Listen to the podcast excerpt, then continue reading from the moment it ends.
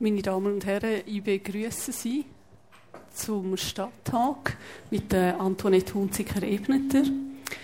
Sie ist sieben Jahre lang Chefin der Schweizer Börse bis 2002, bis 2005 Mitglied der Konzernleitung der Bank Julius Baer. Vor zweieinhalb Jahren ähm, hat sie zusammen mit Partner Forma Futura Invest AG gegründet. Das ist eine Firma, wo ähm, für Kunden individuelle Vermögensverwaltungsmandate ähm, macht. Und zwar vor allem nach zwei Kriterien. Sie sollen die Steigerung von nachhaltiger Lebensqualität beitragen und gleichzeitig ähm, kompetitiv sein. Frau Hunziker-Ebneter ist ähm, VR-Mitglied in verschiedenen Firmen, unter anderem Gebäudeversicherung Bern, GVB, dann in der AIG Private Bank und sie ist Vizepräsidentin vom Verwaltungsrat von der BKW Energie. Frau Hunziker-Ebneter, guten Abend, Buenos Aires. Wie viel Mal haben Sie heute ähm, in das Börsengeschehen hineingeschaut, den Taxikurs angeschaut? Viermal. Viermal. Ich habe Mitarbeiter bei mir, die das den ganzen Tag machen, von morgen bis am Abend. Jetzt haben wir, glaube ich, gerade ein kleines technisches Problem.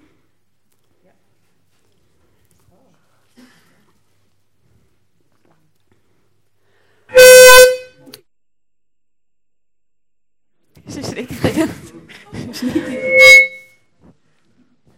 Ja. Mache ich etwas falsch, oder? Ist alles gut? Okay. Also, guten Abend miteinander. Ja, heute das Börsengeschehen habe ich etwa viermal ähm, geschaut, aber ich bin nicht mehr in dieser Position, wo ich das den ganzen Tag machen muss. Ich habe Mitarbeiter, die das für mich machen. Also das machen Sie, das machen Sie, das machen Sie. Oh, Hallo? jetzt haben Sie keinen Ton mehr. Genau. Eins, zwei, drei.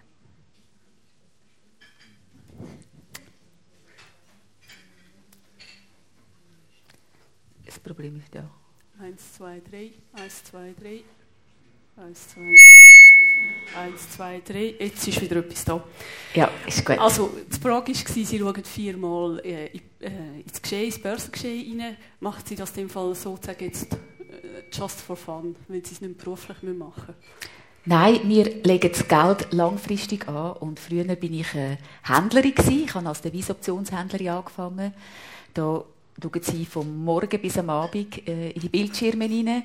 Äh, Sie haben vielleicht sogar noch einen kleinen Reuters, äh, wenn Sie Devisen handeln, wo 24 Stunden gehandelt werden neben sich auf dem Schlafzimmer Tischli.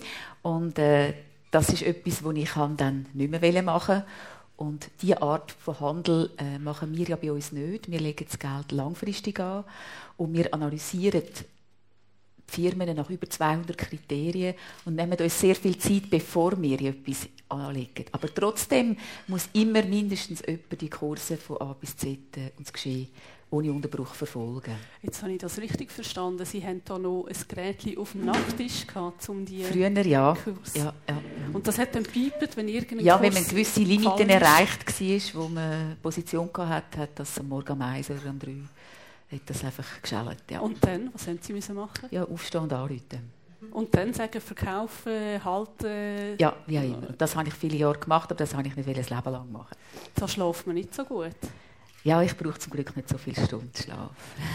Also so, früher haben Sie nach der Maxime Time is Money gehandelt und jetzt genau umgekehrt. Ja. Also jetzt schauen Sie, was bringt die Firma, was hat die für Ziel und Sie überlegen das auch nach ähm, 200 Kriterien, haben Sie gesagt, ähm, ähm, ob sich das lohnt, dort anzulegen. Können Sie ein, zwei Beispiele nennen, nach welchen Kriterien Sie das machen? Ja, also ein Kriterium ist zum Beispiel das Management. Ich habe herausgefunden, in den über zehn Jahren, wo ich auch sehr viele Händler geführt habe, über 100 äh, Händler auch unter mir hatte, äh, dass, wenn haben wir immer am meisten Geld verloren.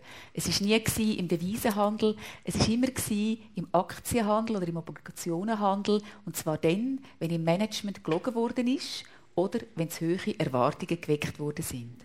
Und darum analysieren wir sehr stark das Management, die Lebensläufe von diesen Leuten, und zwar beruflich und privat, wie sie leben, ob sie abgehoben sind oder ob sie noch auf dem Boden sind. Und auch, was ihr Track Record ist. Was haben sie geleistet bisher?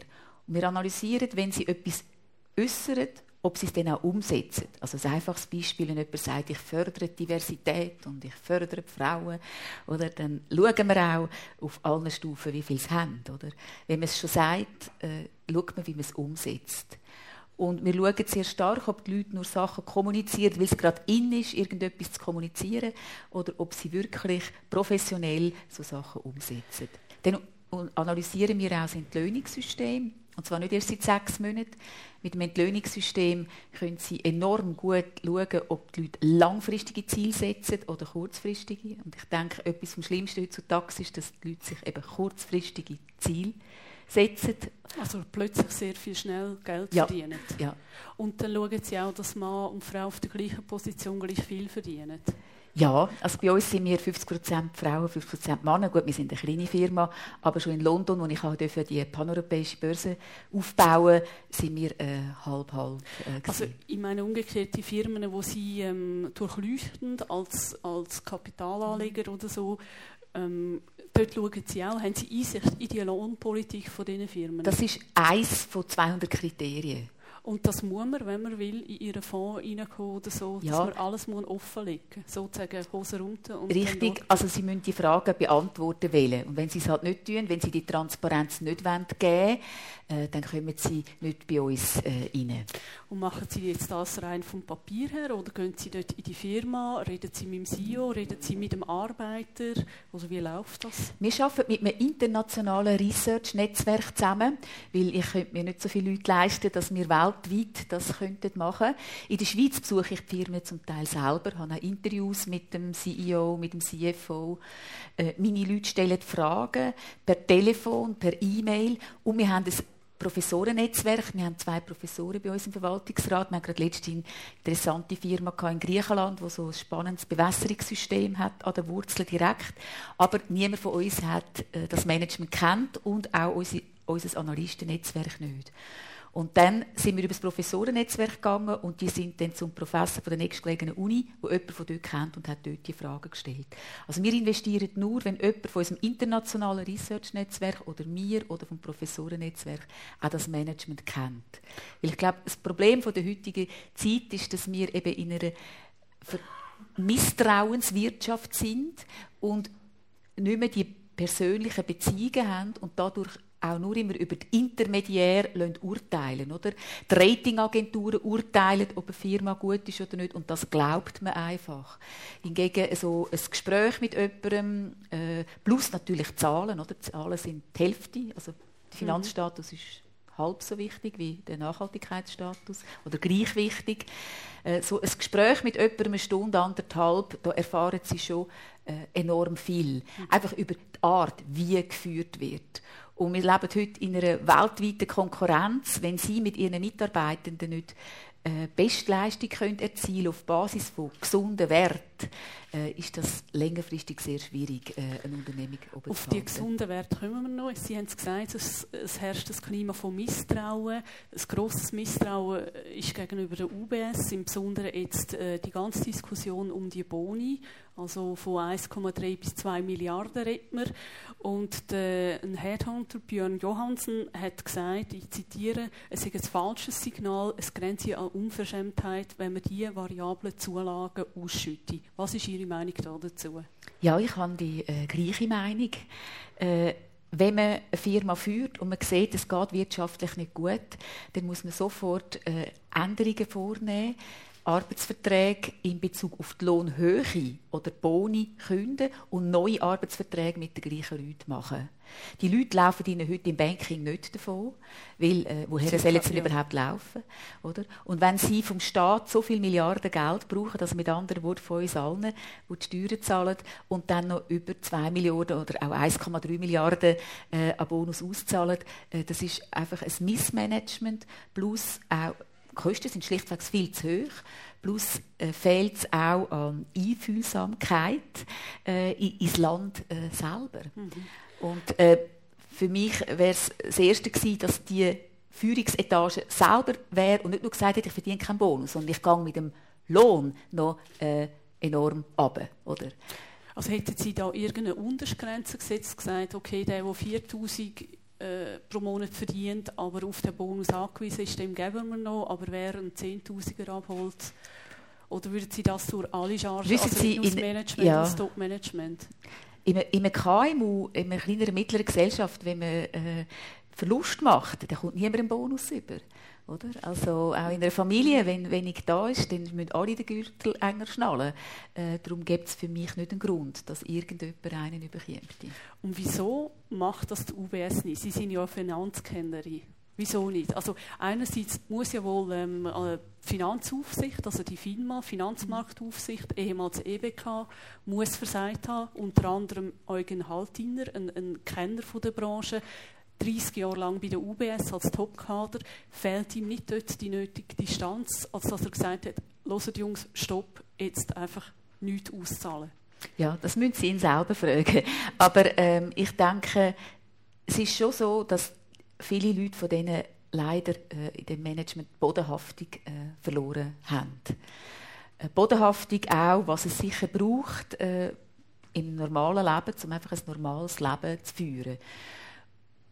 Was für Kosten das braucht, oder? Und Sie haben sich während Jahren immer zweistellige Wachstumsraten als Ziel gesetzt für die Rendite von einer Firma, wie auch für ihre Boni-Wachstumsraten.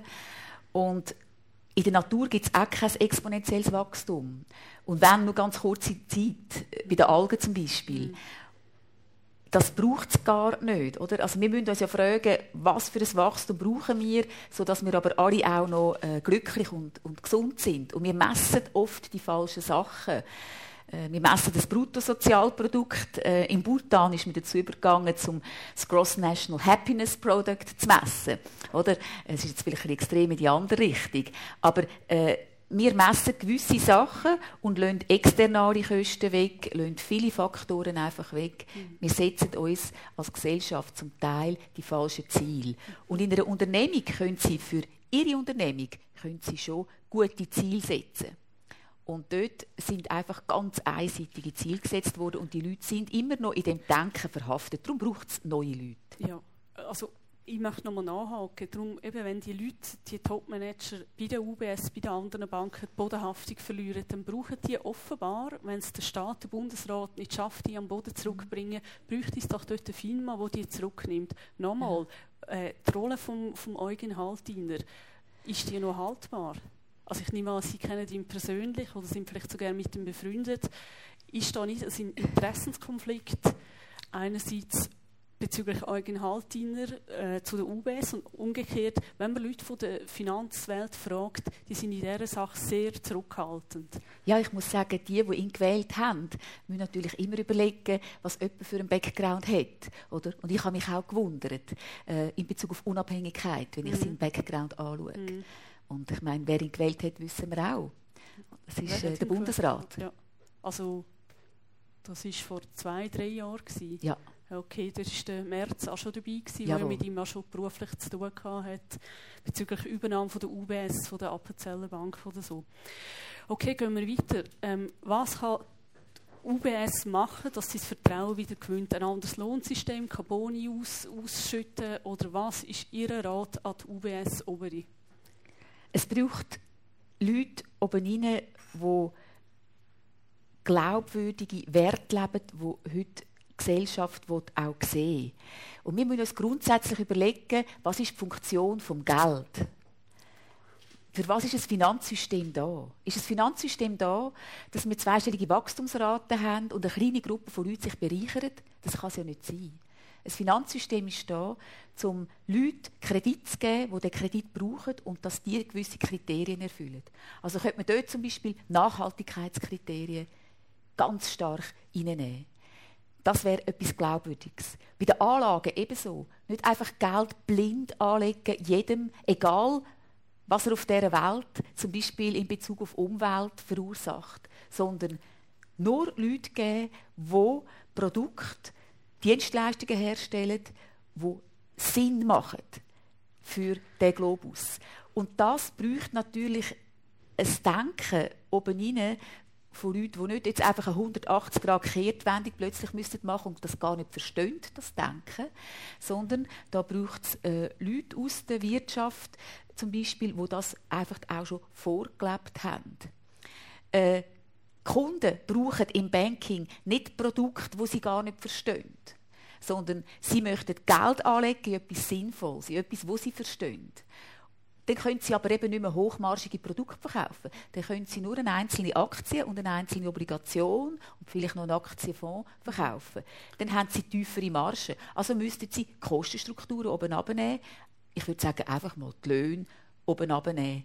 Die Löhne oben abnehmen, dass in der Bankwirtschaft so viel verdient wird wie auch sonst in der Industrie. Und das bräuchte jetzt Visionäre oder Visionärinnen, die das sehen, ihre Werte diesbezüglich vorgelebt haben und auch bereits gezeigt haben, dass sie etwas können umsetzen können. Das ist schwierig mit Leuten, die früher in dieser Bank N-1 oder N-2 sind, ein Big Boss immer Ja gesagt haben und gefollowt sind und jetzt sollten sie plötzlich etwas anderes machen. Das ist fast nicht möglich. Also das heißt, man müsste den Fisch den Kopf abtrennen, damit er sich wieder erneuern kann. Ja. Also man müsste, aber wer macht das, wenn nicht der Bund? Also, ich finde, äh, der Bund muss es unbedingt machen, weil er gibt ja das Geld vom mhm. Volk äh, aus und dann können sie Kriterien setzen, oder?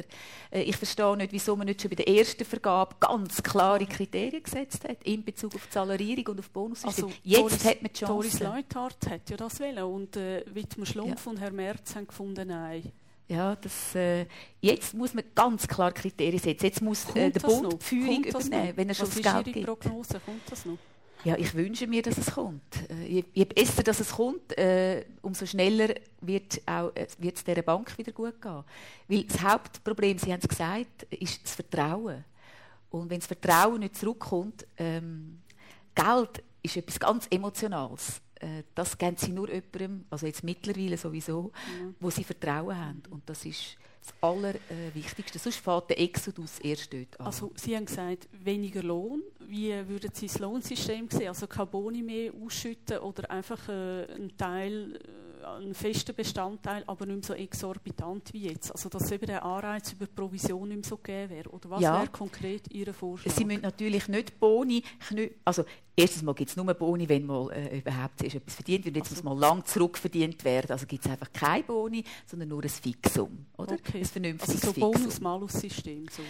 Und nachher kann man Boni machen, aber die kann man an Nachhaltigkeitsziel knüpfen. Ich habe zum Beispiel früher schon im Handel eingeführt, dass die Händler nicht nur mehr verdienen, je mehr sie den Kunden können abknüpfen können, sondern ein Kriterium war, ob unsere Werte leben. Und unsere Werte waren, be fair to your client. Da habe ich mhm. Kundenmarge gemessen. Und wenn einer, bei jedem Geschäft. Ja. Und wenn einer zu viel genommen hat, habe ich ihm wieder einen Abzug gegeben. Weil das ist eine kurze Sicht.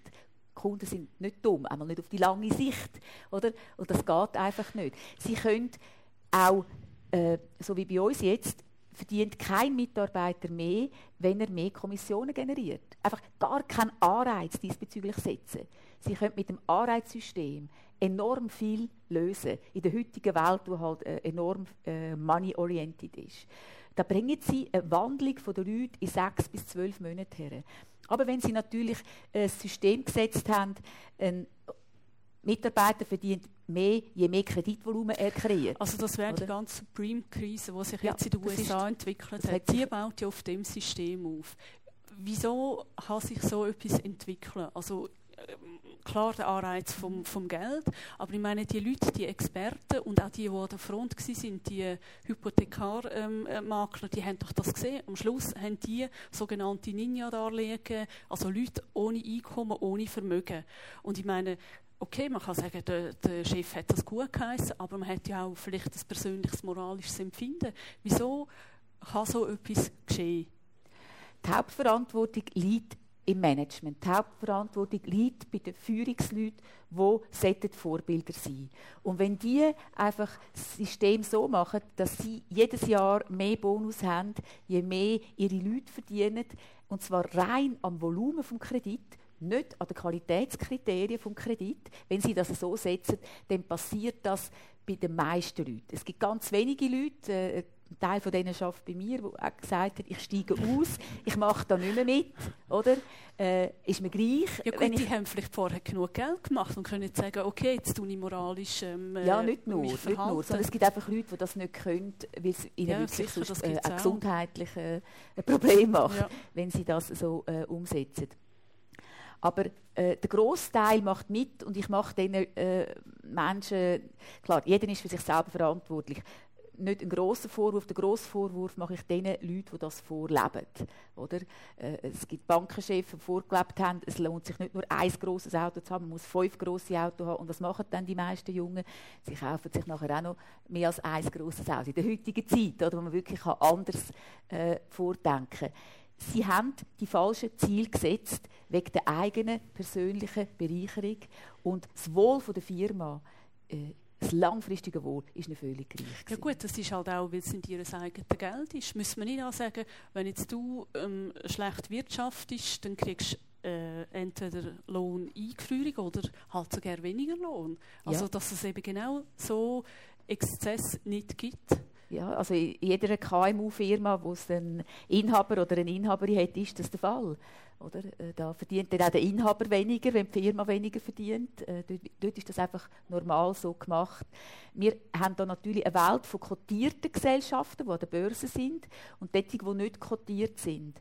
Und bei den kotierten Gesellschaften, da haben wir in den letzten Jahren sehr viele Regelungen eingeführt, aber die Regelungen haben nicht alle zum Guten geführt. Zum Beispiel äh, ist eingeführt worden, das Quartalsrapportieren. Und dann ist viel Zeit in den Konzernleitungen draufgegangen, welche Story müssen wir jetzt erfinden, dass wir in drei Monaten wieder etwas rapportieren können. Und man hat nicht mehr gedacht, was muss man machen, dass in fünf Jahren die Firma gut dasteht, in zehn Jahren gut dasteht.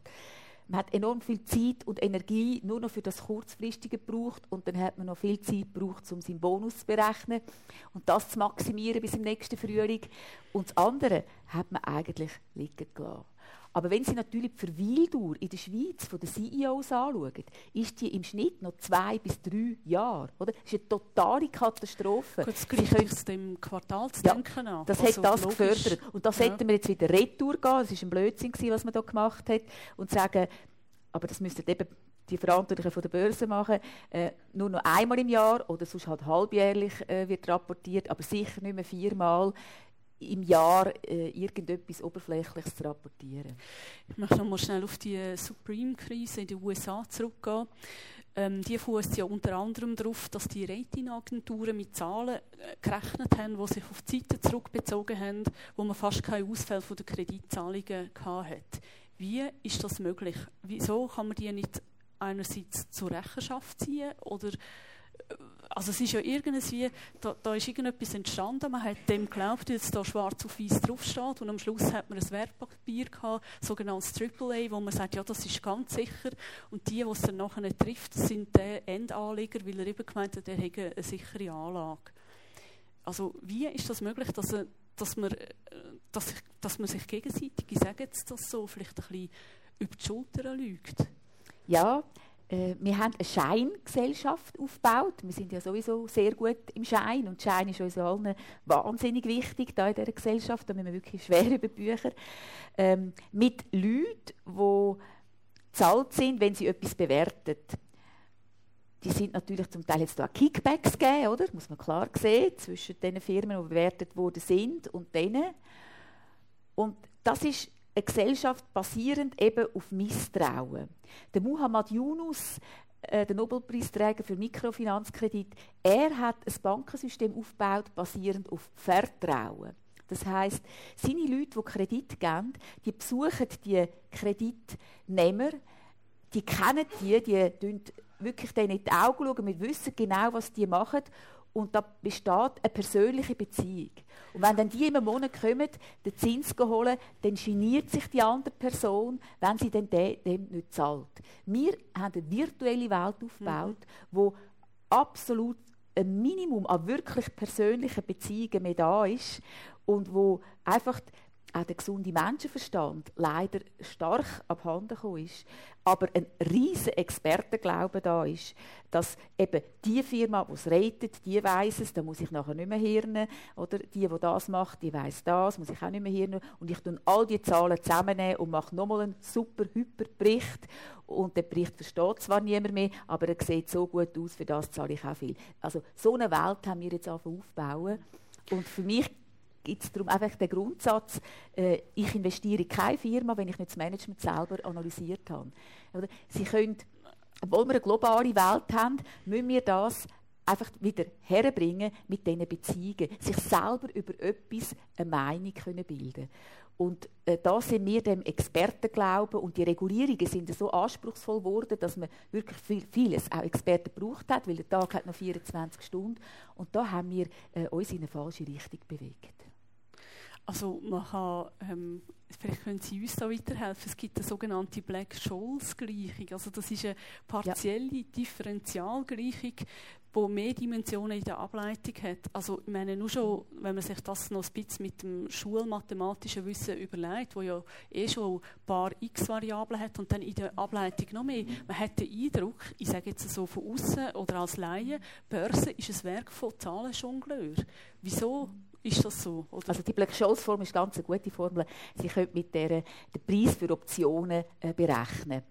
Ähm, und und also ist, können Sie das? Zack in den Taschenrechner und den Puff? Also ich habe das äh, in meiner Zeit bei der Bank äh, Citibank, das war vor über 20 Jahren, gewesen, habe ich das selber müssen programmieren. Jetzt könnte ich es wahrscheinlich nicht mehr, aber damals schon. Mhm. Ja. Aber was Sie damit ansprechen ist, eben, das ist das Expertenwissen. Wir haben alles so kompliziert gemacht, dass ein großer Teil, natürlich auch bei den Verwaltungsräten, müssen wir ganz ehrlich sein, von so Banken, ähm, die Berichte, die sie sehen, gar nicht verstehen. Oder? Und, äh, also auch letztlich der Anleger nicht. Also der weiß ja. einfach, welche Rendite das ich kriege, aber wieso das so entstanden ist. Darum, darum finde ich, so ist ganz wichtig, dass der Anleger nur in etwas anlegt, das er versteht. Das ist für mich äh, ein Prinzip, einer von unseren Werten ist Respekt, Respekt vor Mensch und Umwelt. Das heißt Respekt auch vor dem Anleger und der andere ist Transparenz. Das heißt äh, in vielen Stunden, also es kann jemand auch, wir sagen dem Financial Literacy und Nachhilfestunde nehmen, weil leider lernen wir ja weder in der Sekundarschule noch im Gimmi noch im Studium, wie man das macht, oder? Ich habe das erst mhm, bei Doing gelernt, ich habe das nie in der Schule gelernt. Und darum kann man einem leider sehr viel vormachen. Oder? Und unser Anliegen ist ganz fest, dass jede Person, die Geld anlegt bei uns, versteht, was sie drin hat im Portfolio, was die Firmen machen und was dahinter ist. Also die Konsequenz von dem müsste sein, dass ich würde sagen, diese Firma gefällt mir, weil sie vielleicht ein gutes Corporate Governance hat oder ein gutes ja. Produkt macht und dass ich dann direkt dort investiere. Oder sage, diese Person, cooler Erfinder, da investiere Ja, und dann müssen sie noch eine Finanzanalyse machen, oder? Sie dürfen nicht nur diese Sicht haben, sie müssen unbedingt die andere auch noch haben und das kombinieren. Das heisst konkret? Also, also schauen, Finanzanalyse, dass sie wirklich äh, auch schauen, nur eine Firma, die finanziell auch wirklich gut dasteht, ist nachhaltig. Mhm. Oder? Und ab, ab welcher Eigenkapitalgröße oder was? Äh, da kann es auch kleinere Firmen äh, geben. Wie gesagt, wir investieren nicht nur in grosse Firmen investieren. Da gibt es wirklich auch äh, kleinere Firmen, die das verstehen. Aber wichtig ist, dass man fragt, bis man versteht. Oder man mhm. muss nachfragen, bis man versteht. Und wenn man die Produkte, wie strukturierte Produkte, wo das Produkt drin hat mit Option auf Basis von Black-Scholes-Formeln, nicht versteht, dann verstehe ich das sehr gut, dass man das nicht versteht. Oder? Das muss auch nicht jeder verstehen. Dann soll man aber auch die Finger davon lassen. Also das heisst, Sie jetzt in der Forma Futura tun keine, ähm, ich sage jetzt Anlagen ähm, mit Black-Scholes ähm, offerieren? Ähm, unsere Kunden haben bis auf einen, der das nicht unbedingt wählen, das nicht im Portfolio, mhm. grundsätzlich nicht. Eine Ausnahme gibt es, wenn man eine Absicherung mal machen will, für eine gewisse Phase, fragen wir den Kunden, ob er nicht möchte, wenn es gerade eine spannende Option ist, vom Preis her so einen Pult kaufen. Mhm. Dann fragen wir das. Aber sonst hat nur ein Kunde das wählen, alle anderen haben es nicht wählen, weil sie verstehen es eigentlich nicht und dann dürfen wir es auch nicht äh, verkaufen. Mhm. Die Problematik ist jetzt ja gewesen, bei diesen strukturierten Produkten, dass in vielen Portfolien der Kunden die als Obligationen drin sind, weil bis zu einem gewissen Teil vom Kurs haben sie Obligationencharakter und ab dem Preis dann aber Aktiencharakter. Und das ist ein ganz anderes Risikoprofil. Und die Leute haben gemeint, sie verlieren nur so und so viel Prozent und sie haben nachher viel mehr verloren. Und das hat ihnen niemand gesagt, dass ab dem Preis das Produkt eben Aktiencharakter hat. Und das ist etwas, was mir sehr wehtut, wenn man einfach äh, die Leute nicht informiert, äh, was man sagt und sie nicht aufklärt über das, was ist. Und es ist kein Schande, die Produkte nicht zu verstehen, weil sie haben recht, also Black Scholes muss jetzt wirklich nicht jeder mhm. verstehen, zum glücklich sein im Leben. Aber dann soll man es auch nicht machen, oder? Dann soll man auch die Finger davon Sie haben es angetönt und ich habe mich das auch gefragt, ähm, soll man den Umgang mit Geld in der Schule lernen, zumal auch immer viel mehr Jugendliche sich ähm, verschuldet, auf Pump leben und gut, man kann denen eigentlich gar nicht äh, etwas vorwerfen, weil es ist eigentlich äh, das Spiegelbild von, von der jetzigen Gesellschaft, die Rekordgewinn auf Pump macht an der Börse. Kann man das lernen an der Schule oder vermitteln? Ja, das kann man lernen. Man kann das auch auf eine glatte Art machen, man kann das in Form auch von Spiel äh, zum Beispiel machen. Und ich finde es ganz wichtig, dass Kind in, in der Sekundarschule, im, im Gimmi lernen, zum Beispiel einen Finanzplan zu machen. Oder? Äh, Ausgaben, Einnahmen plus was passiert, wenn man das so anlegt, was sind denn die Risiken, ähm, die Sachen, das Wissen finde ich ganz wichtig, äh, wenn man das da in der Schule äh, mitgibt. Aber das wird ja nicht gemacht. Nein, aber ich werde äh, jetzt gerade am Samstag wieder da im Forum Bildung, das ist ja da ein paar Stück höher, wir haben gerade Eröffnungsapero gehabt, und ähm, wird da bei der Schulleiterverband das Anliegen einbringen. Mhm es ist einfach ganz wichtig, dass einem niemand etwas vormachen kann. Mhm. Dann wäre die Krise nicht so weit gekommen. Oder wir können nicht warten, bis wir eine globale CO2-Regelung haben oder bis wir eine globale Bankaufsichtsregelung haben, die dann wirklich funktioniert. Oder dann weiß ich nicht, wie alt ich dann müsste werden. Sondern es ist viel wichtiger, dass jeder von uns äh, seine Verantwortung wahrnimmt. Und für das braucht er und sie ein gewisses Wissen. Und je früher, umso besser. Mhm. Ähm, jetzt muss ich fragen, wieso sind Sie gerade hier auf Winterthur gekommen oder ist die kantonal? Das Forum Bildung hat da oben ihren Sitz. Aha, äh, ja, das ist kantonal.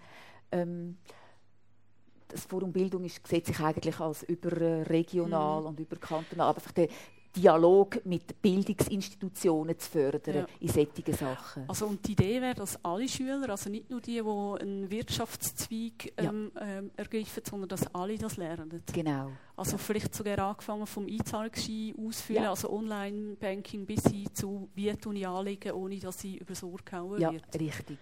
Und äh, was sehen Sie da für Chancen? Ich weiß es nicht. also ich fände es spannend und gut. ähm, gehen wir noch einen Schritt weiter. Ähm, in der ganzen Krise hat man ja auch dann müssen erfahren, dass gewisse Pensionskassen nicht voll deckt sind. Ich denke jetzt hier SBB oder so.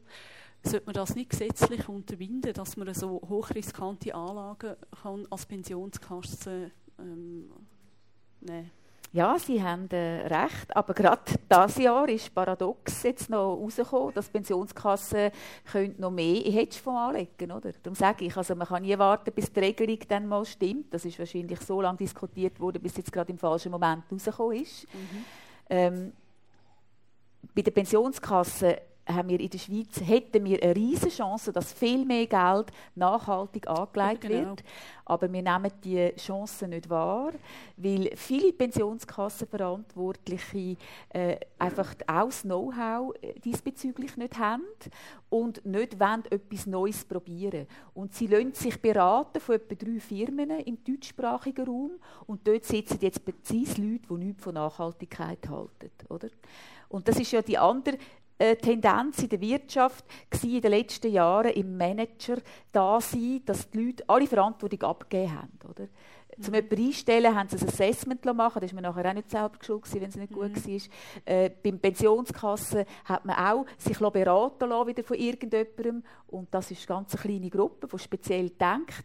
Äh, anstatt äh, dass man selber die Verantwortung wahrnimmt, wenn man schon so eine wichtige Funktion hat und sich zum Beispiel weiterbildet, wie das Pensionskasse vom Staat Norwegen macht oder von Schweden, wo wirklich die Firmen auf die Nachhaltigkeit prüfen und dann bei diesen Firmen aussteigen. Und wenn sie ausgestiegen sind, hat das eine Wirkung in dem Management bei dieser mhm. Firma. Dann setzt die andere Sachen um. Und ich wünsche mir wirklich ganz fest, ähm, dass nur schon mal jeder Pensionskassenbezüger fragen, bei seiner Pensionskasse sie nachhaltig Geld anlegen. Nur schon mal die Frage einfach stellen, oder? Es ist ja sein oder ihr persönliches Geld.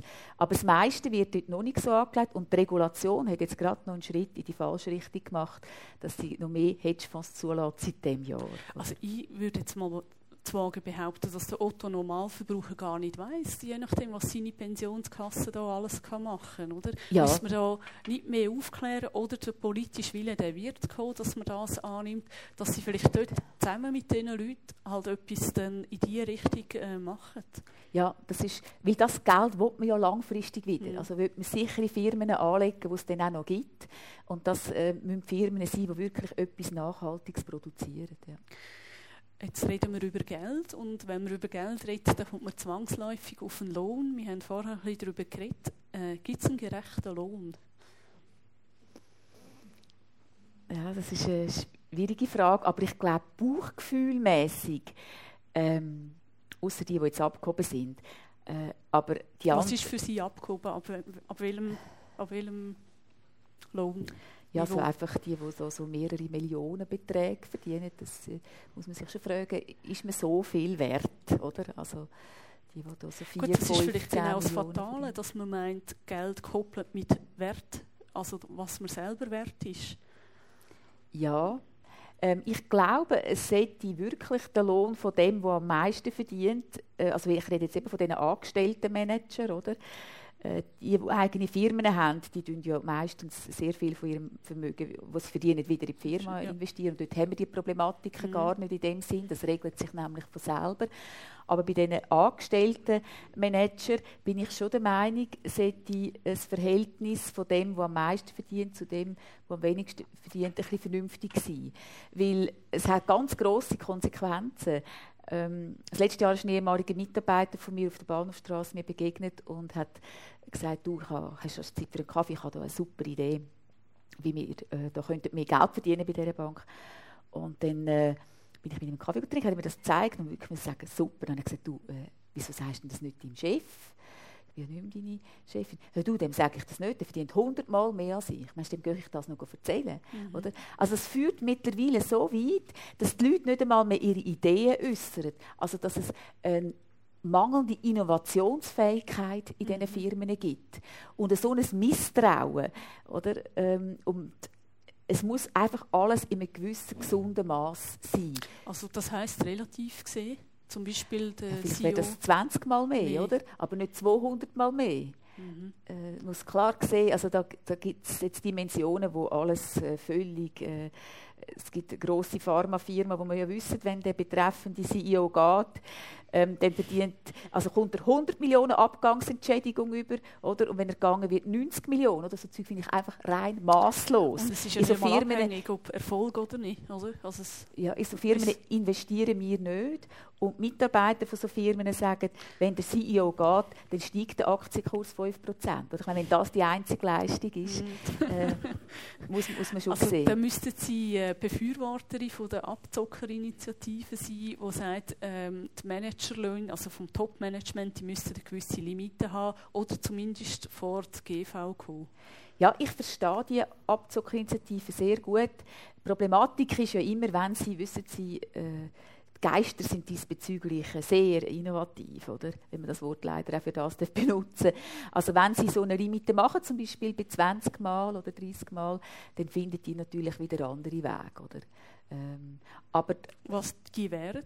Also. Ja, da können sie immer andere Wege finden. Oder? Da können das sie ist ja nicht neue Argument, Option um das nicht machen. Nein, ist nicht das Argument, aber ähm, es ist nicht so, dass sie es wirklich in den Griff bekommen, wenn sie vielleicht nicht genug Leute haben, die das vorleben. Und für mich das Wichtigste ist, dass der Konsument äh, da etwas dazu sagt. Also der Konsument bei den Nahrungsmitteln ist klar, er hat sich auch geäussert und kauft jetzt zum Teil biologisches Gemüse. Gut, Beim ja. Anlegen ist es genau gleich, dass man sich überlegen in welche Firmen er anlegt. Bei uns äh, da am Stammtisch in Kilchberg wird oft über das geredet. Und dann sage ich amigs, ah, ihr seid so verrückt auf das Management. Und wo hast denn du dein Geld angelegt? Ah, doch, auch dort, oder? Das mhm. finde ich geht nicht. Dann muss man eben dort auch die Konsequenzen Konsequenz ziehen. ziehen. Ja. Ähm, Sie sind Chefin von der Schweizer Börse gewesen, sind in der Konzernleitung Bank Julius gewesen, ich wiederhole es gerne nochmal, und führen jetzt ein Unternehmen, das in nachhaltige Anlagen investiert. Wie passt das zusammen?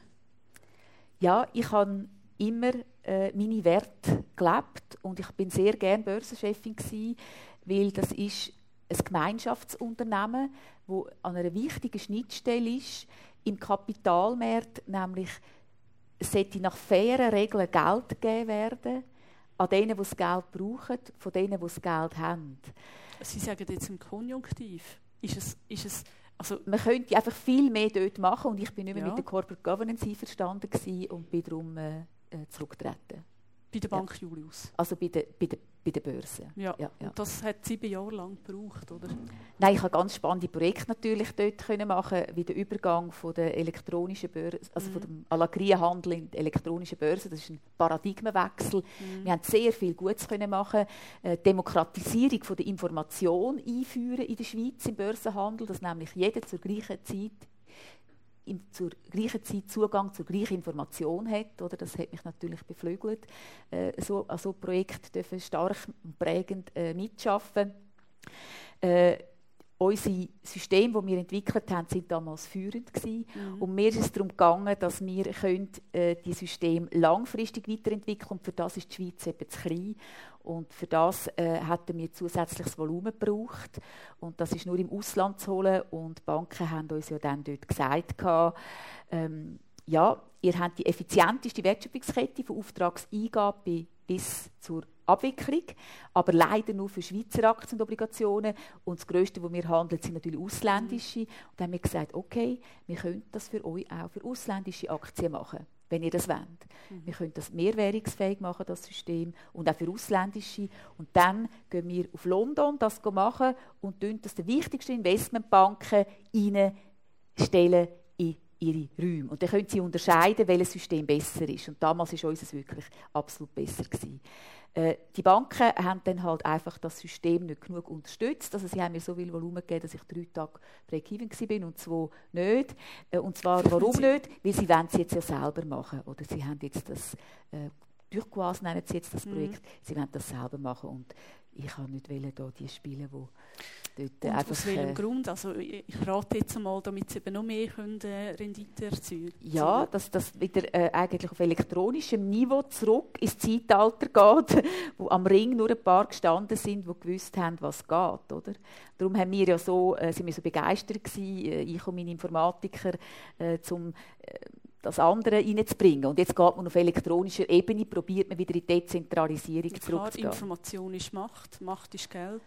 Ja. Der Zirkel. Und den kann man nicht mehr durchbrechen. Ja, jetzt gibt es vielleicht schon wieder Chancen, das Weil ich zu meine, die ganze Krise ist natürlich Auswuchs aus dem äh, ähm, ja. Gewinn Gier, kann man eigentlich schon so sagen. Es ist ja so. Gier kombiniert mit Dummheit. Ja. Ich würde jetzt gerne fragen, wer der dümmste auf dem Finanzplatz wäre. Aber ich nehme jetzt nicht an, dass Sie mir das sagen. Ähm, haben Ihre Kunden auch Verluste erlitten von 30 bis 40 Prozent? Sie haben auch Verluste erlitten, das ist richtig. Äh, wir haben von den Kundenportfolio her eigentlich vor allem Portfolio mit 25 Prozent Aktienanteil und mit 50% Aktienanteil und die haben definitiv äh, viel weniger verloren als das. Oder? Das liegt zwischen 10 bis 18 Prozent. Also da kann man damit leben. Ja. Jetzt Green Investment, wie Sie es nennen, es ist ja gar nicht klar definiert wie, wie kann ich denn als, als Anleger, mit, äh, wo sagen, jawohl, ich möchte so erneuerbare Energien oder in Nachhaltigkeit investieren, wie kann ich davon ausgehen, dass das wirklich so ist, wenn das nicht einmal klar definiert ist? Ja, Sie müssen eben wieder Vertrauen zu jemandem aufbauen, weil wir noch keine weltweiten Standards haben. Oder es gibt Standards, Global Reporting Initiative, GRI, äh, ist eigentlich eine gute Sache. Dann haben wir auch die Global Compact Firmen, aber dort haben 3000 Firmen unterschrieben und nur ein Drittel halten sich daran. Also das nützt wieder nichts. Es wird jetzt dann äh, ISO-Zertifizierung geben, 26.000, wo das Management prüft wird, ob es ethisch handelt. Sie haben recht, es ist bis jetzt, können Sie sich noch an nichts halten. Äh, darum müssen Sie prüfen mit der Bank, wo sie arbeiten, ob dass die genug vertrauensvoll und genug professionell für sie macht. Sie müssen sich selber eine Meinung bilden. Sonst können sie es nicht machen. Und da gibt es ganz unterschiedliche Methoden eben von äh, Leuten jetzt wie, wie mir, die bis zum Management runtergehen. Und dann gibt es halt tätige Firmen, die aus einem Ort raus, zum Beispiel aus Mumbai, also nicht gegen Inder, aber dort mit 100 Inder einfach die ganze Welt analysieren, aber nur das geschriebene Wort auf dem Internet. Oder? Mhm. Das langt jetzt nach meiner Auffassung heute überhaupt nicht mehr, weil sehr viel Greenwashing auch gemacht wird. Effizient wäre da zum Beispiel, wenn in der Börse, in dem Kotierungsreglement das eingeführt wird, dass nur die Firmen, die so rapportieren und das und das und das erfüllen, in das Segment hineinkommen. Oder? Das wäre äußerst effizient, also wenn ich jetzt zurück an meine alte Rolle mhm. denke. Aber man hat heute natürlich eben niemand, der das möchte, die Verantwortung dort möchte wahrnehmen. Vielleicht kommt das mal, weil wenn das weltweit gemacht wird, wäre das relativ effizient, äh, so ein Segment zu bilden, wo die Kunden wieder können, ein Vertrauen dazu gewinnen bis jetzt müssen sie sich individuell von ihrem Berater eine Meinung bilden, ob der das gut macht. Und wer könnte das aber machen, dass das äh, so kommt, wie Sie es vorschlagen? Ja, das könnten die Börsenchefs machen. Ja. Aber die müssen welche Verantwortung mhm. übernehmen. Jetzt haben wir ja einen Präsidentenwechsel, Barack Obama in den USA, und er ähm, investiert ganz klar in erneuerbare Energien. Ähm, er will auch ich sage jetzt, ähm, grosse Autos höher besteuern. Welchen Impuls erwartet Sie mit dem Kurswechsel für Europa und für die Welt? Ich verspreche mir sehr viel vom Barack Obama und wünsche mir, dass er sein fiskalisches Programm, wo er jetzt über 800 äh, Millionen Dollar äh, kann äh, investieren, dass er das kann wirklich zügig machen kann wenn es zu lang geht, wenn es verpufft, dann nützt es leider nichts mehr. Und es sollte nicht in Steuersenkungen gehen, das geht zu langsam, das wirkt zu langsam. Zum Beispiel in eine Verschrottungsprämie ins Auto, aber nicht wie in Deutschland, wo es nachher einfach die, also das alte Auto weiterfahren ist ja meistens das Nachhaltigste. Ja, aber ähm, wenn man jetzt Verschrottungsprämie dahingehend gemacht hätte, dass man sagt, wenn Sie ein neues kaufen und das wirklich sehr viel weniger CO2 braucht, oder, dann kommen Sie eine höhere Verschrottungsprämie über und sonst gar keine oder, oder eine kleine, dass man das so lenkt, oder?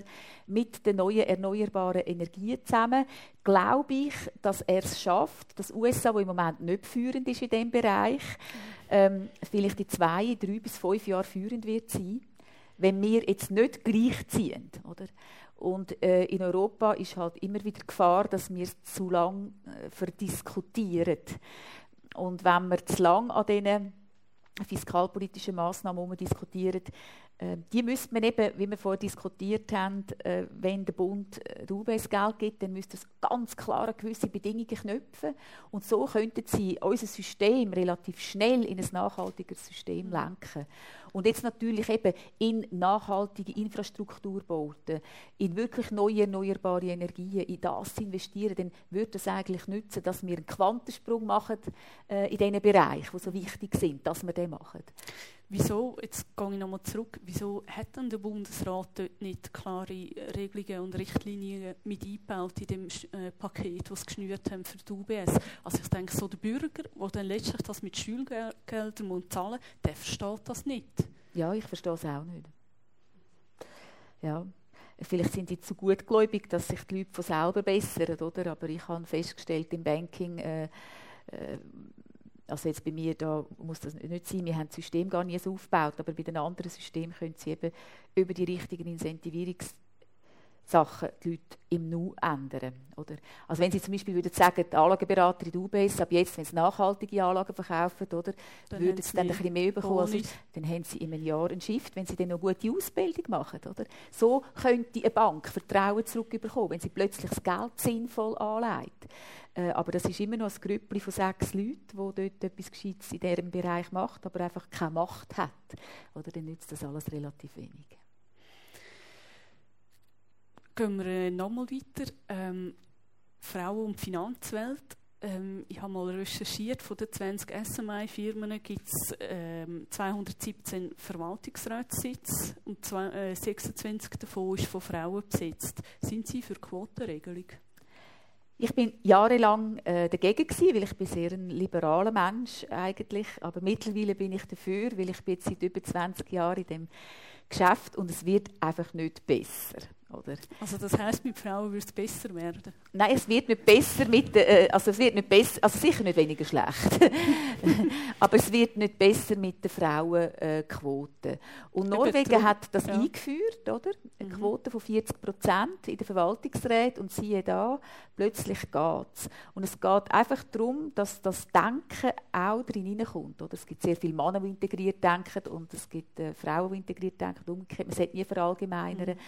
Aber wichtig ist schon eine gute Durchmischung. Also ich muss sagen, ich genieße das, auch bei uns. Wir haben keine Politik, das läuft und es gibt einfach einen, einen guten Austausch, äh, wirklich, wo, wo, wo fängt. Und wir bringen es und bringen es einfach nicht her. Oder? Und wenn ich mit Headhunters zum Teil rede, die einen sagen, ja, ich habe dieser Firma auch Frauen vorgeschlagen, aber ich habe nachher gemerkt, die haben nicht einmal das Dossier angeschaut. Oder? Und die anderen sagen, ich finde keine Frauen. Äh, und darum haben wir jetzt so ein, mit einer Kollegin von mir, die hat äh, Get Diversity gegründet, oder, wo jetzt Frauen vermittelt für Verwaltungsräte. Einfach so eine Plattform. Und auch für KMUs, dass das nicht so teuer ist. Und äh, wo man auch Frauen coacht in diesem Bereich. Und ich muss sagen, also das, was jetzt geboten worden ist in diesen Verwaltungsräten, äh, das könnten wir also auch noch. Oder vielleicht noch ein bisschen mehr. Weil eben, äh, man hat da äh, ausgewertet, wenn ähm, eine Firma mit dem höchsten Frauenanteil hat äh, um 53 Prozent höhere Eigenkapitalrendite und auch die Umsatzrendite ist um 42 Prozent mehr. Also eigentlich, oder, müsste ja so ein CEO oder ein Verwaltungsratspräsident, äh, wenn er ähm, finanziell denkt, nur schon drum äh, Frauen ins Gremium berufen. Wieso schnallen die das nicht? Ja, wie Sie sagen, es gibt immer mehr Studien, die das äh, zeigen, aber bei den Studien frage ich immer, wer hat die gezahlt, oder? Müssen Sie immer nachgehen. Äh. Aber es gibt wirklich immer mehr Sättige, ich komme das auch über. Ähm, ich glaube, es hat einfach mit dem Denken zu tun. Oder ich habe auch gesehen, als ich in die Verwaltungsräte bin, von diesen Firmen, obwohl ich auch Deutsch rede, ähm, habe ich äh, manchmal ein Jahr gebraucht, bis man mich verstanden hat. Äh, ich habe etwas gesagt, das hat vielleicht nicht ganz reingepasst. Ähm, ja, dann ist man einfach weitergegangen, oder? Dann habe ich halt wieder müssen aufstrecken, bis man durchkommt. Äh, man stört vielleicht zum Teil. Also rein durch die Tatsache, dass man Frau ist? Ja, dass man einfach anders denkt und vielleicht auch anders argumentiert. Äh, die Sprache ist nicht von ungefähr, also das ist nicht ohne, muss ich sagen.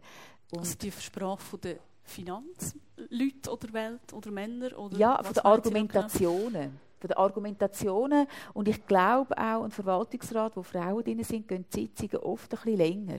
Weil wir fragen einfach immer nach, oder? bis wir es wissen. Äh, wir wollen es wirklich wissen. Und äh, es gibt für mich keine dummen Fragen. Oder? Wenn ich nicht rauskomme, dann wird einfach gefragt. Und viele Männer, glaube ich, trauen sich gar nicht zu fragen, weil es ist dann nicht schick und jetzt geht man, sollte man essen und eine gute Stimmung machen und so. Und wir machen dann vielleicht keine gute Stimmung in dem Moment, oder? Also ich habe zwar schon eine gute Stimmung, aber das geht halt nicht immer. Und äh, das ist etwas, glaube ich, wo, wo man einfach nicht so gerne hat. Aber da müssten Sie ja unbeliebt sein in der Verwaltungsrat. Also zwischendurch ist mir das vielleicht schon. Ich hoffe am Schluss von der Sitzung dann wieder nicht mehr unbedingt, aber äh, und sonst ist es halt auch, ist es auch gleich, oder? Ja. Jetzt, ähm, ich habe es angetönt, Sie sind im Verwaltungsrat von der BKW ja. und die tut sich in der Schweiz ähm, ziemlich für erneuerbare Energien einsetzen, unter anderem aber auch für äh, AKW Mühlenberg ähm, ist Stichwort. Ja, wie geht das mit Ihrer Ausrichtung von der Forma Fortuna ein? Ja, also wir setzen uns ganz stark ein für unsere Werte und ich bin die, die in der BKW ähm, mich eingesetzt hat, dass wir eine Strategieüberprüfung machen. Da sind wir jetzt noch dran, darum kann ich nicht darüber berichten. Äh, wir investieren in der Firma Futura nicht äh, in eine BKW oder eine Firma, die AKW Aber wie kann es sein, dass Sie dort im Verwaltungsrat Ja, weil ich mich dafür einsetze. Es hat keinen Sinn, dass ich auf die Alp gehe, verstehen Sie, mhm. und dort ein grünes Leben führe. Sondern ich setze mich in diesen Firmen an den Ort ein, wo ich etwas bewirken kann. Und ich kann Ihnen sagen, die Strategie der BKW in der Zukunft sieht völlig anders aus als die in der Vergangenheit. Und dort können Sie etwas bewirken, wenn Sie dort reden mit diesen Leuten und denen neue Sachen aufzeigen. Oder? Und äh, was jetzt äh, noch passiert, dass, äh, das ist ein Tanker, oder? Den Tanker können Sie nicht äh, ähm, über Nacht zum Stoppen bringen. Und dass wir in der Schweiz in den neuen erneuerbaren Energien geschlafen haben die letzten 30 Jahre, oder? das ist ein riesiges Problem. Meine, zum Glück gibt es da in Winterthur Leute, die Bluttech-Messen machen und, und wissen, auf was es drauf ankommt. Aber wir haben geschlafen und jetzt haben wir Konsequenz davon, dass es einfach nicht langt mit den neuen erneuerbaren Energien. Wir schaffen es auch nicht einmal mehr mit unserer Gesellschaft, eine Staumauer zu erhöhen im Grimsel. Über das diskutieren wir über zehn Jahre. Das bringen wir auch nicht mehr her. Und darum ist es im Moment äh, ist Atomenergie eine Übergangsenergie, oder? Ich persönlich glaube aber, dass bis wir zur Volksabstimmung kommen, im Jahr 2012, 13 oder 14, dass wir bis dann Quantensprünge werden sehen, noch in den neuen erneuerbaren Energien und uns dann nochmal ganz fest hinterfragen müssen, ob wir das wirklich noch brauchen. Oder? Aber so, wenn Sie jetzt Berechnungen machen, lange es nicht. Oder? Jetzt laufen wir wirklich da, wenn wir die anderen abstellen, wenn wir es abstellen müssen, haben wir vom anderen noch nicht genug. Ich bin aber sehr zuversichtlich, dass mit allem, was läuft und in das, was wir auch äh, investieren, nur von Forma Futura Erneuerbare, mhm. ähm, dass man das richtig muss sagen. Man muss aber auch die Netze in Europa anders bauen. Oder? Die haben wirklich die Netze nicht genug investiert, alle Versorger nicht, in ganz Europa nicht. Und unser grösster Engpass zurzeit ist, dass wir es nicht schaffen, dann genug Windenergie von Deutschland zu importieren, weil die Netze nicht laufen. Oder? Also das sind ganz wichtige Sachen. Eben, ich setze mich ein für Get Diversity äh, mhm. bei dem Beirat, bei Bildung, bei dem und da bei der Energie. Da haben sie den grössten Effekt, wenn sie gerade neu mit hineinsetzen, mhm. wo wirklich entschieden wird und dort ein anderes Denken einbringen. Oder? Wie erklären Sie sich denn, dass der BKW-Tanker, ich nehme jetzt äh, Ihre Terminologie auf, ähm, hinsteuern in ein äh, Kohlekraftwerk in Deutschland, ja, wo man für 1,6 Milliarden ja. will investieren Das ist alte, das ist schon gelaufen, das ist alles schon gelaufen. Die neue Strategie, äh, Sie werden sehen, das ist ganz etwas anderes. Also Sie haben das Steuer das ist, das ist alles, das ist, das kommt alles noch von, von, von früher und das kommt zum Stopp und äh, wie gesagt, aber Sie können so etwas dann auch nicht über Nacht wieder äh, umkehren, oder? Es ist wirklich ein Tanker, aber es wird kein Kohlekraftwerk mehr äh, gekauft. Nein, nein. Okay, good news. Ähm, Nochmal zurück, ähm, Frauen in der Finanzwelt, wie sind Sie in, in das Business hineingekommen? Ja, das ist über x Zufall passiert. Ich wollte eigentlich Biochemie studieren in Zürich, aber äh, mein Vater war Professor an der Uni Zürich. Äh, dann hätte ich dort müssen Schule gehen, wo er Schule gibt und weiter daheim wohnen. Und meine Eltern sind zum Glück sehr streng gewesen, heute danke ich ihnen, aber damals habe ich es nicht so lustig gefunden. Und dann äh, bin ich einfach neu mit her, wo ich ein eigenes Zimmer habe. Also und Kollegen haben gesagt, du, dort oben haben wir es lustig, wir haben jeden Tag ein Fest und so. Komm doch auch. und dann bin ich dort rauf studieren. Also auf St. Gallen? Ja, ja, ja, ja. Aber es hat mehr mit dem zu tun als mit etwas anderem. Und sind Sie letztlich Ihren Eltern dankbar, dass Sie so streng sind? Ja, ich bin sehr dankbar, weil ich, äh, seit ich 13 bin, verdiene ich selber Geld.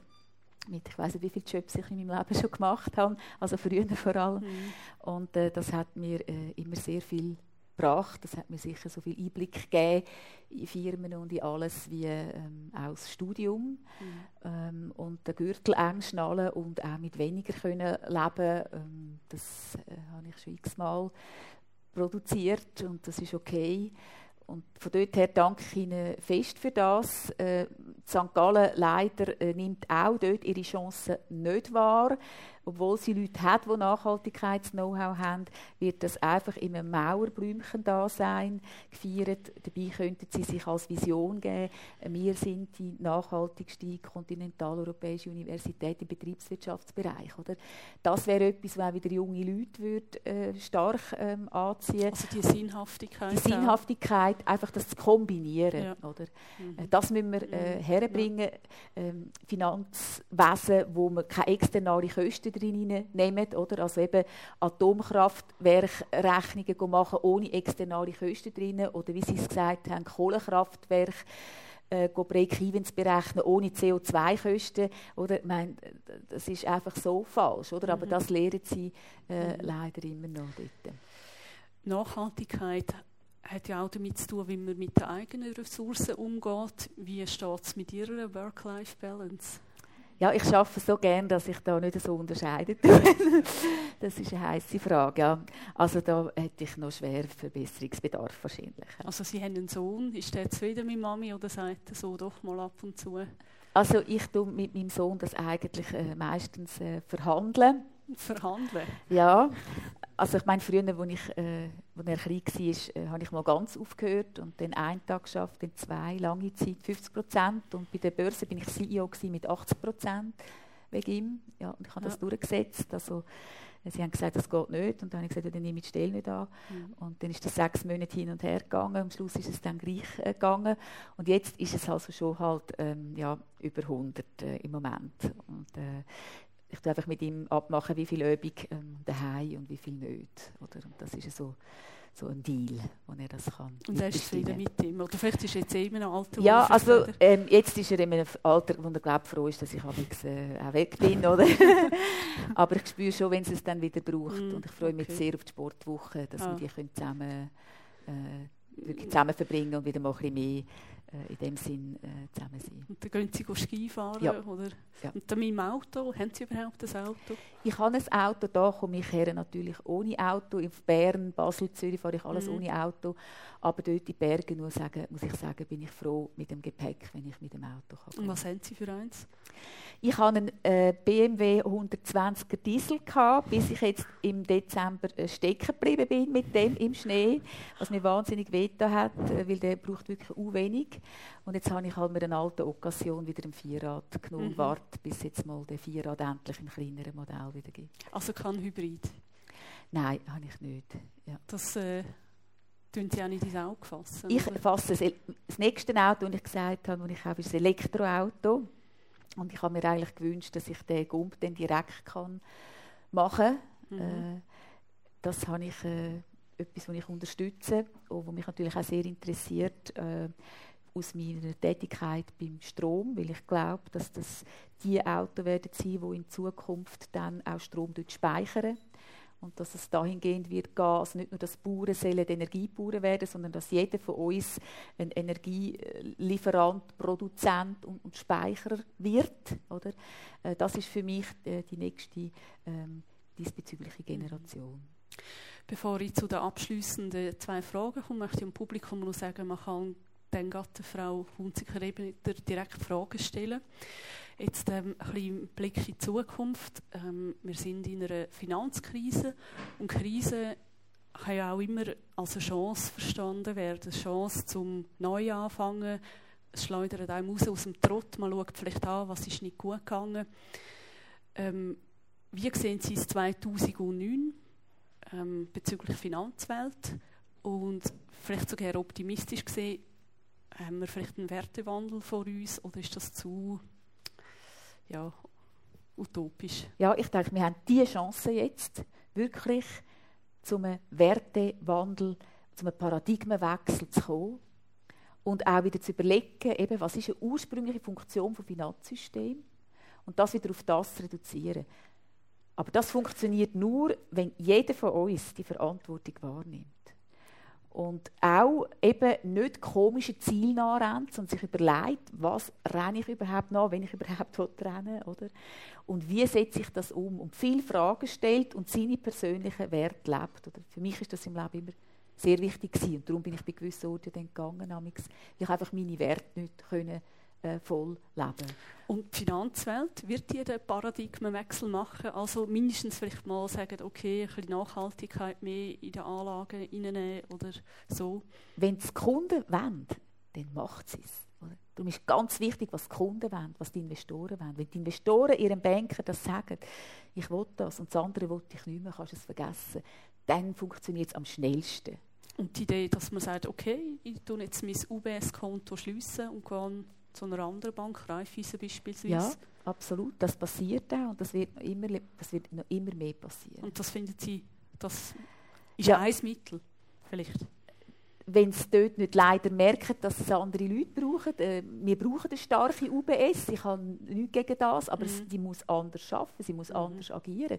Und sonst ist es halt so, eben, dass die grossen Banken, was ist eigentlich schon passiert, sind stark geschrumpft, oder? Die sind riesig geschrumpft. Mhm.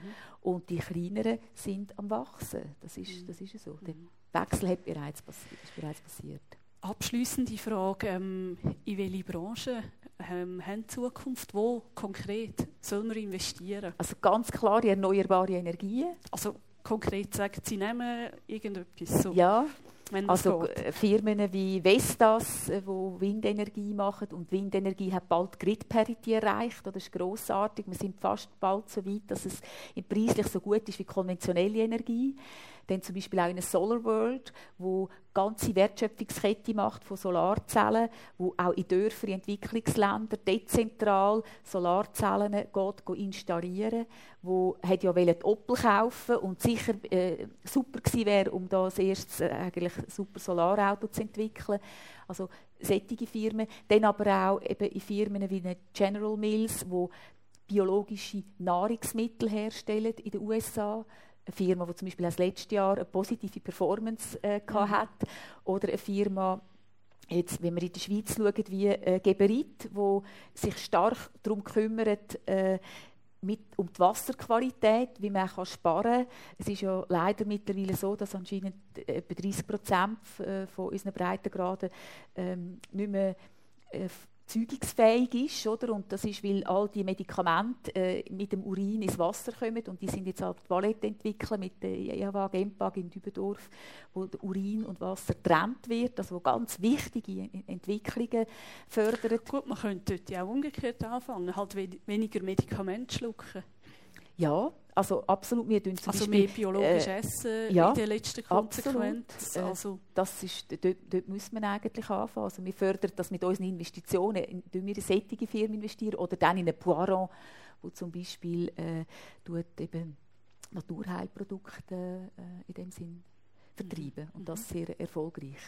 Also eben von er- erneuerbaren Energien bis auch zu Infrastrukturbauten, wo sehr wichtig sind, bis also der Sektor, den Sie genannt haben, äh, gesunde Nahrungsmittel, das ist ein enorm wichtiger Sektor und äh, diesen Firmen, die das erfolgreich machen, geht es, darf ich auch sagen, gut. mhm. ich würde gerne äh, die Runde öffnen und Sie bitten, wenn Sie eine Frage haben, die zu stellen. Ähm, man kann es dann da gerade ins Mikrofon sagen. Einfach bitte sich melden und dann...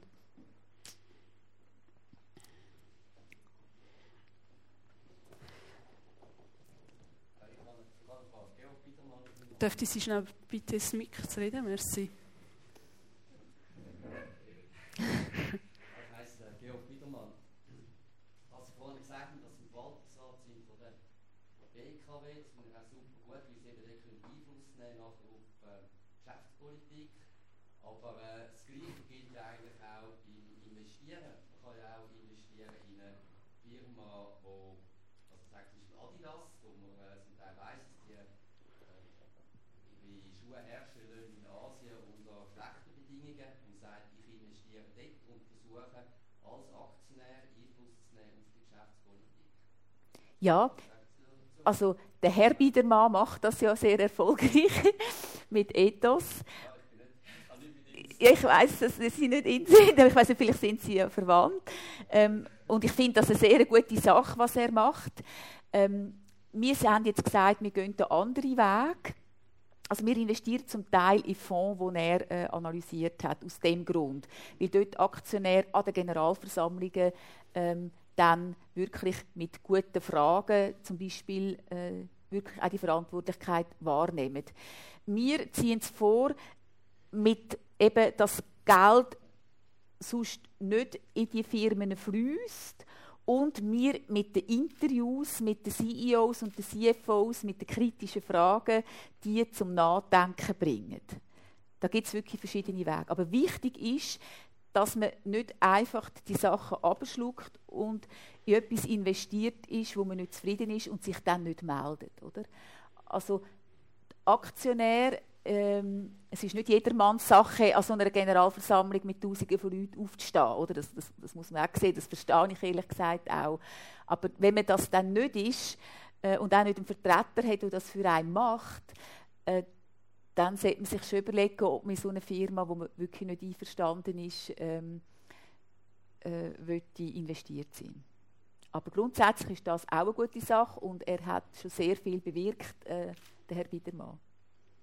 Bei grossen Unternehmungen, das muss man äh, sehen. Auch wenn dann nicht so abgestimmt wird mit dem Achtungserfolg und mit dem, dass in den Medien das nachher steht, äh, passiert wirklich Veränderungen.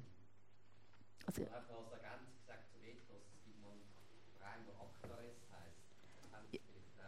Actares. Sagt mir jetzt. Ja, nein, sagt mir nicht. Ja. Jawohl.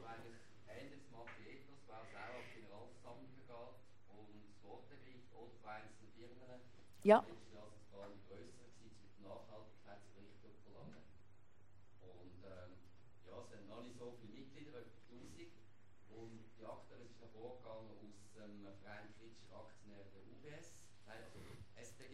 Jawohl. Und Nestle hat ein ähnliches Aktionärspool gehabt, wo auch britische Aktionäre der Nestle waren. Die haben zusammen... Äh, zusammen da, okay. Ja, ich muss dem mal nachgehen in dem Fall. Mhm. Danke. Ja, ist gut. Ich gehe, gehe morgen schauen. Merci. Weitere Frage? Ähm, sonst tue ich noch schnell zwischen einstellen. Ja. Ich habe gelesen, ähm, Sie sind ja eben CEO auf der Forma Futura und Sie sagen eine leidenschaftliche Teamplayerin, die aber gleich so das Team ein bisschen mit Zuckerbrot und Peitsche führt. Was ist denn das Zuckerbrot und was Peitsche? Ja, das Zuckerbrot ist, dass bei uns ähm, jeder eigentlich kann den Tagesrhythmus so gestalten, wie er möchte oder sie möchte. Also wir haben auch einen, einen Zeitraum, da kann man reingehen, Pause machen, auch mal einfach für sich sein oder sich ein bisschen erholen. Ähm, wir haben eine sehr gute Stimmung bei uns, äh, das sagen die Kunden immer, wenn sie äh, kommen. Und ich äh, gebe konstruktive wie auch kritische Feedback den Leuten. Ich bin sehr nah bei den Leuten. Das bin ich auch schon im Handel. Gewesen. Äh, Dürfen die äh, Mitarbeiter an Sie kritisieren? Ja, ja. Sie dürfen nicht nur, sie müssen sogar mindestens einmal im Jahr das machen. Mit dem äh, Mitarbeitergesprächsformular müssen sie sogar schriftlich das ausfüllen, ob die Werte, die wir uns gesetzt haben, die wir miteinander äh, in Kreativmethoden erarbeitet haben, ob wir die und im Speziellen, ob ich die auch lebe. Mhm. Und ich fordere die Leute auf für konstruktive Kritik und lobe sie, wenn sie das machen, weil es braucht Mut. Oder? Wir sind nicht in einer Gesellschaft, wo man das gelernt hat zu machen. Also das Loben? Ja, Oder, äh? nein, das Loben, wenn jemand kritisiert. Ach so, okay. Das mhm. zu loben. Mhm. Das habe ich aber auch früher schon im grossen Handelsraum gemacht, weil ich sage immer, das Wissen ist in den Leuten. Oder? Äh, sie müssen nur schauen, dass sie es rausbekommen. Mhm. Und für das müssen sie ein Urvertrauen schaffen. Also Sicherheit per se gibt es nie, aber ein Urvertrauen, dass die Leute Freude haben, die Sachen, und auch wenn es kritische Sachen sind, äh, zu äußern. Mhm. Und darum lebt das auch ähm, mhm. in dem Sinn richtig. Und die Leute können an Innovationsprozessen teilnehmen. Gerade jetzt habe ich wieder eine neue Arbeitsgruppe diesbezüglich lanciert und äh, das macht schon Spaß. Können Sie das ein bisschen konkretisieren? Ja, äh, ich bin äh, selber jetzt dran am Erarbeiten mit der Arbeitsgruppe intern und extern äh, bei uns, was eigentlich wirklich ein nachhaltiges Finanzsystem ist und was es da jetzt wirklich alles braucht. Weil ich meine, so weitermachen können wir jetzt endgültig nicht mehr. Ähm, und ich meine, wir sind ein, ein kleiner Laden, eine Boutique, wo jetzt die nachhaltigen Anlagen macht, aber wie gesamt das Finanzsystem eigentlich diesbezüglich sollte aufgebaut sein. Das tun wir jetzt mhm. einfach mal für uns äh, weiterentwickeln. So visionär. Und was werden Peitschen? Ja, also ich sage auch gerade raus jemandem, wenn es nicht gut ist. Oder? Da wird nicht lang gefackelt. Also das ist mein Motto, Schmerz sofort äh, hilft mehr. okay. Da ist noch eine Frage. Ja.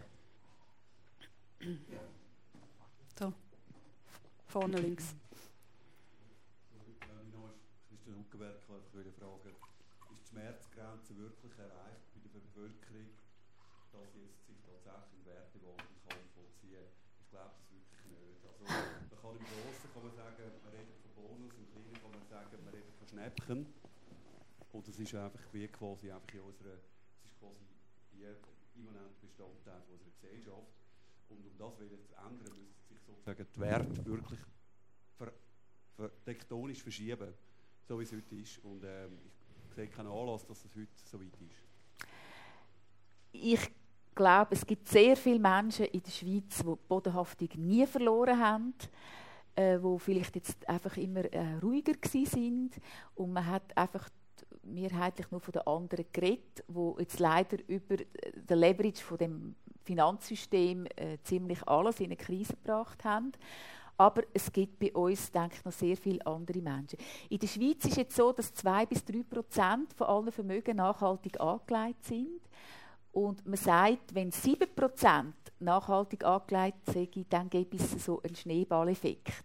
Oder äh, ich habe letztens einen Vortrag gehört von einem Quantenphysiker und der hat gesagt, wenn in einer Gemeinschaft die Wurzeln aus 1 Prozent äh, Meinungsänderung bis ein Shift. Also mit anderen Worten, wenn wir die Stadt Zürich nehmen, ich weiß nicht, wie viele Einwohner gerade Winterthur hat, aber die Stadt Zürich hat 490'000 Einwohner, oder? 1% davon ist 4'900, die Wurzel davon ist 70.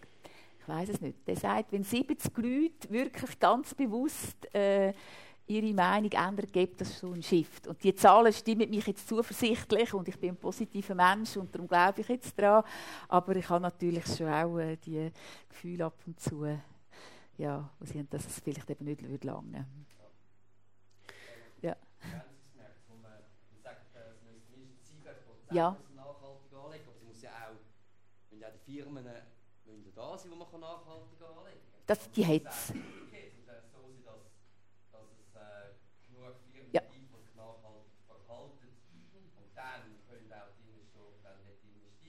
Also wir haben jetzt in unserem Pot 155 weltweit. Also es gibt genug Firmen, wo man Geld nachhaltig anlegen kann. Ja, das, sind ja, also das Kapital von denen, das Kap, also, Entschuldigung, ja. ähm, da sind ja schon Leute investiert, in alle Firmen, die es gibt, die nachhaltig äh, sich verhalten. Ich meine, das ist einfach, wenn sie investieren, dann tut jemand verkaufen und sie kaufen. Aber es gibt nicht mehr Investoren, außer man tut das Kapital erhöhen. Ja, natürlich. Mehr Investoren kreieren, aber einfach durch Kaufen und Verkaufen tut man eigentlich nichts zur Nachhaltigkeit, zum nachhaltigen Verhalten beitragen, sondern effektiv, man muss äh, die Firmen, die sich nachhaltig verhalten, unterstützen, mit, mit dem man ein Kapital gibt, also ob das Fremdkapital oder, äh, oder Eigenkapital. Ja. Das meine ich, eben reins investieren in nachhaltige Anlagen da bewirkt man nichts, oder? Weil es ist einfach das Kaufen und Verkaufen. Der eine, ich, ich bin auch ein bisschen weniger nachhaltig investiert und sie sind ein bisschen mehr nachhaltig investiert, aber man hat nichts, nichts äh, beitragen zur Nachhaltigkeit. Ja, sie tun natürlich, wenn es genug Leute sind, bringen sie Shifts her von steigenden Kursen und sinkenden Kursen bis zu eben, dass sie das Kapital nachher günstiger überkommen bei einer Kapitalerhöhung, oder? Wenn sie mehr Interesse können kreieren von den Firmen. Ja. ja. Über den Kurs und über eben Kapitalerhöhungen. Ja, über den Kurs haben sie aber noch nicht, die Firma hat nicht mehr Wert, wenn der Kurs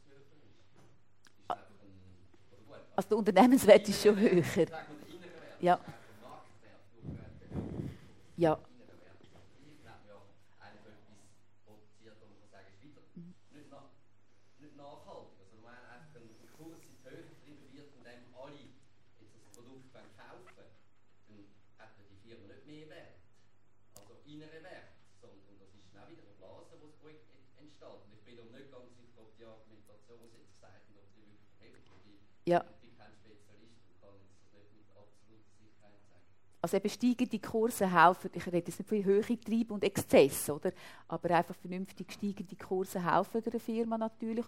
Und dann gibt es wieder Kapitalerhöhungen und dann kommt sie auch wieder einfacher Kapital über. Und das ist äh, der Zweck von deren Überlegung dahinter. Ja. ja.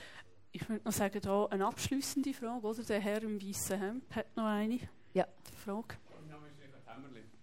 Wir haben jetzt Abend sehr viel von Nachhaltigkeit gehört und Sie haben uns eine Liste von Firmen aufgezählt, die Sie als nachhaltig wirtschaftend anschauen.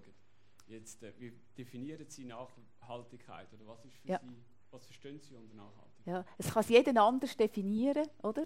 Äh, wir haben die Definition vom Millennium Ecosystem Assessment genommen, den 1360 Wissenschaftler, die in der UNO die Aufgabe hatten, die Armut für die Ärmsten zu halbieren bis ins Jahr 2015.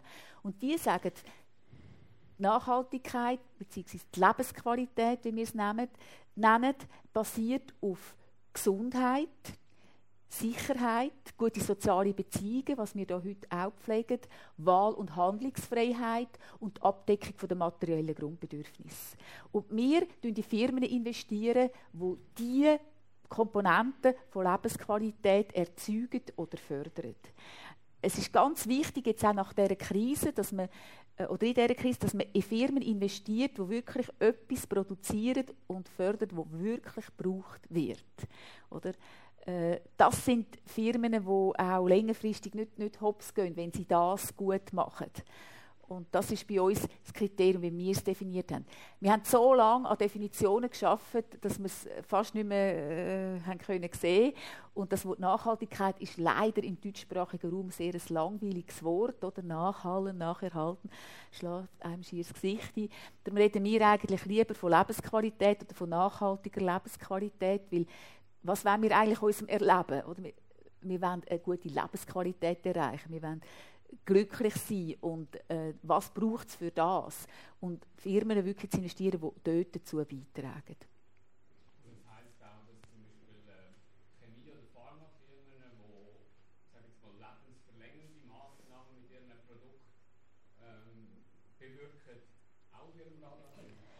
Ja, wir haben ganz wenige von denen, wirklich ganz wenige. Es gibt Firmen, die äh, zum Beispiel auch ganz seltene, also Sachen entwickeln für ganz seltene Krankheiten. Äh, das ist zum Beispiel etwas, was wir anschauen. Ähm, Firmen, die einfach mit irgendwelchen Medikamenten nur das Leben irgendwie äh, verlängern, sodass unsere Gesundheitskosten anscheinend so sind, dass im letzten Jahr von unserem Leben wir 90 Prozent der Gesundheitskosten brauchen. Das unterstützen wir nicht. Unterstützen. Ich danke Ihnen recht herzlich für die Aufmerksamkeit und Ihnen, Frau Hunziker-Ebneter, dass Sie hier vorbeigekommen sind. Danke Ich möchte Ihnen noch etwas auf den Weg mitgeben von unserem Schau- und Sponsor vom Stadttag, von der Konfiserie Vollenweider. Und die haben hier ähm, die Praline liebevoll mit Schokitaler verziert. Ich hoffe, dass Ihnen äh, die Finanzkrise versüßt. Danke vielmals. Bitte Dank. Merci vielmals.